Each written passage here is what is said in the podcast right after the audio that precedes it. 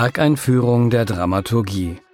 Falstaff von Giuseppe Verdi, vorgestellt von Michael Küster. In Falstaff, seinem letzten Werk für die Bühne, zieht Giuseppe Verdi noch einmal alle Register seines genialen Könnens. Falstaffs Fazit, dass alles auf der Welt nur eine Posse sei, ist oft auch als das Vermächtnis Verdis ausgelegt worden. Es bedarf zunächst der Überredungskünste seines Librettisten Arrigo Boito, um dem damals 76-jährigen Komponisten den Plan einer auf Shakespeares Komödie Die lustigen Weiber von Windsor beruhenden Oper schmackhaft zu machen. Verdi fürchtet, dieser Aufgabe nicht mehr gewachsen zu sein, doch Boito argumentiert, sie haben sich ihr ganzes Leben lang ein schönes Thema für eine komische Oper gewünscht. Das ist ein Zeichen dafür, dass die Ader der vornehm lustigen Kunst tatsächlich in ihrem Gehirn existiert. Der Instinkt ist ein guter Ratgeber. Es gibt nur einen Weg besser als mit dem Othello zu enden, und das ist der, siegreich mit Falstaff zu enden. Nachdem sie alle Schmerzensrufe und Klagen des menschlichen Herzens haben ertönen lassen, mit einem mächtigen Ausbruch der Heiterkeit enden. Das wird in höchstes Erstaunen versetzen. Immer wieder unterbrochen von mehrmonatigen Schaffenspausen entsteht die Partitur im Laufe dreier Jahre und gelangt im Herbst 1892 zum Abschluss. Die Uraufführung an der Mailänder Scala am 9. Februar 1893 wird mit höchster Spannung erwartet, nachdem bekannt geworden war, dass der nunmehr fast 80-jährige Komponist nochmals mit einem Bühnenwerk an die Öffentlichkeit treten würde, und dies in einem Genre, das seinem melancholisch ernsten Wesen zu widersprechen schien. Dabei hatte Verdi die Gattung der Komödie auch nach seinem frühen und gescheiterten Versuch der Opera buffa Un giorno di Regno nie aus den Augen verloren. 1850 beschäftigte er sich mit dem Plan, Shakespeares Sturm zu vertonen und in seinem Nachlass fand sich eine eigenhändige Kopie einer französischen Handlungsskizze von Molières Tartuffe. Die Falstaff-Premiere jedenfalls gerät zum glanzvollsten Ereignis der italienischen Operngeschichte, wobei den Presseberichten zufolge das auserlesene Publikum mehr mit bewunderndem Respekt als mit Verständnis auf die stilistische Neuartigkeit des Werkes reagierte.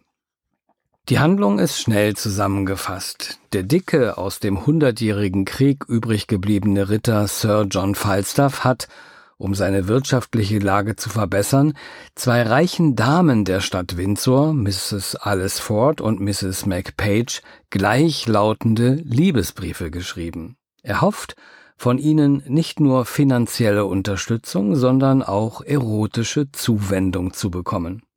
Doch stattdessen verbünden sich die beiden Frauen gegen ihn und spielen ihm eine Reihe von turbulenten Streichen, in deren Folge Falstaff zunächst in einem Waschkorb landet und in die Themse geworfen wird.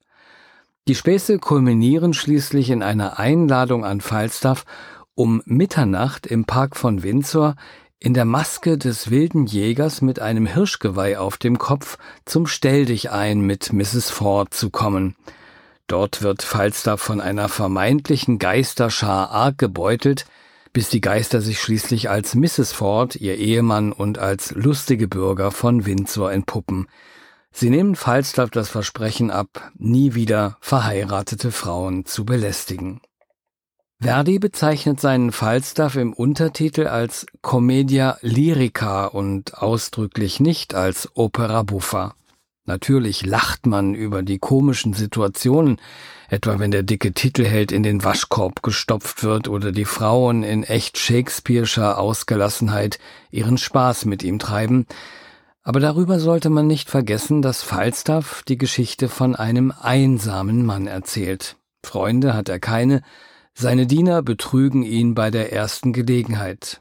Bei aller Selbstüberschätzung leidet er an der Welt, sein Monolog im dritten Akt beginnt mit den Worten Mondo ladro, mondro rubaldo, reo mondo, schlechte Welt, gemeine Welt, schändliche Welt.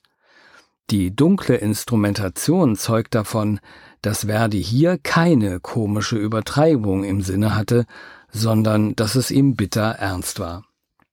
Verdi hat mit Falstaff, diesem letzten Lächeln eines alten Mannes, der eigenen musikalischen Herkunft seine Reverenz erwiesen.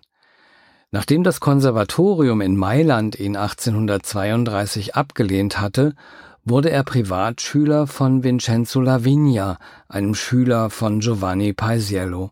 Bei ihm hatte er nicht nur intensiv Harmonielehre und Kontrapunkt studiert, sondern unter anderem am Beispiel von Mozarts Don Giovanni und Così fan tutte auch die Grundlagen der Operngestaltung. Die Gestaltung des Finales als Fuge ist in erster Linie eine Hommage Verdis an die alten Meister, etwa Palestrina und zugleich erinnert die abschließend verkündete Moral an die Finali der beiden erwähnten Mozart-Opern.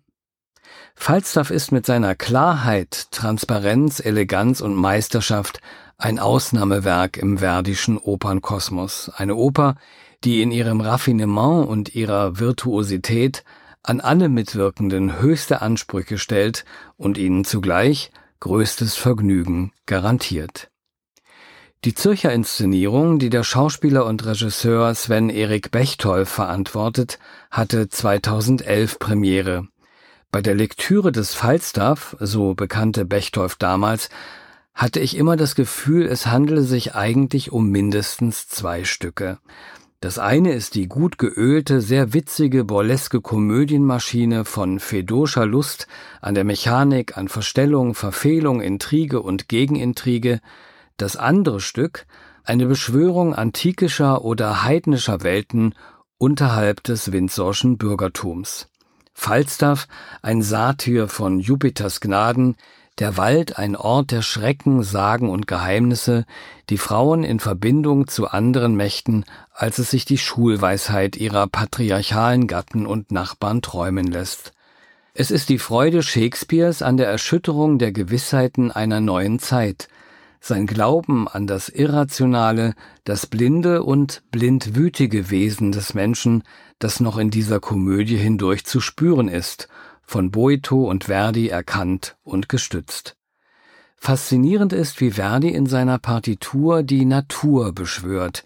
Wir riechen, schmecken und fühlen den Sommerabend mit den in der Ferne klingenden Stimmen der Frauen, das Rauschen des Waldes, die dreckige Welt der Hafenkneipen und die Vorgärten der Bürger. Diese sensualistischen Maßnahmen lenken die Aufmerksamkeit auf den unsichtbaren Hauptdarsteller des Werkes, die Natur, auf die menschliche so gut wie die, die wir hoffentlich zu Recht die ewige nennen, so Regisseur Sven Erik Bechdorf.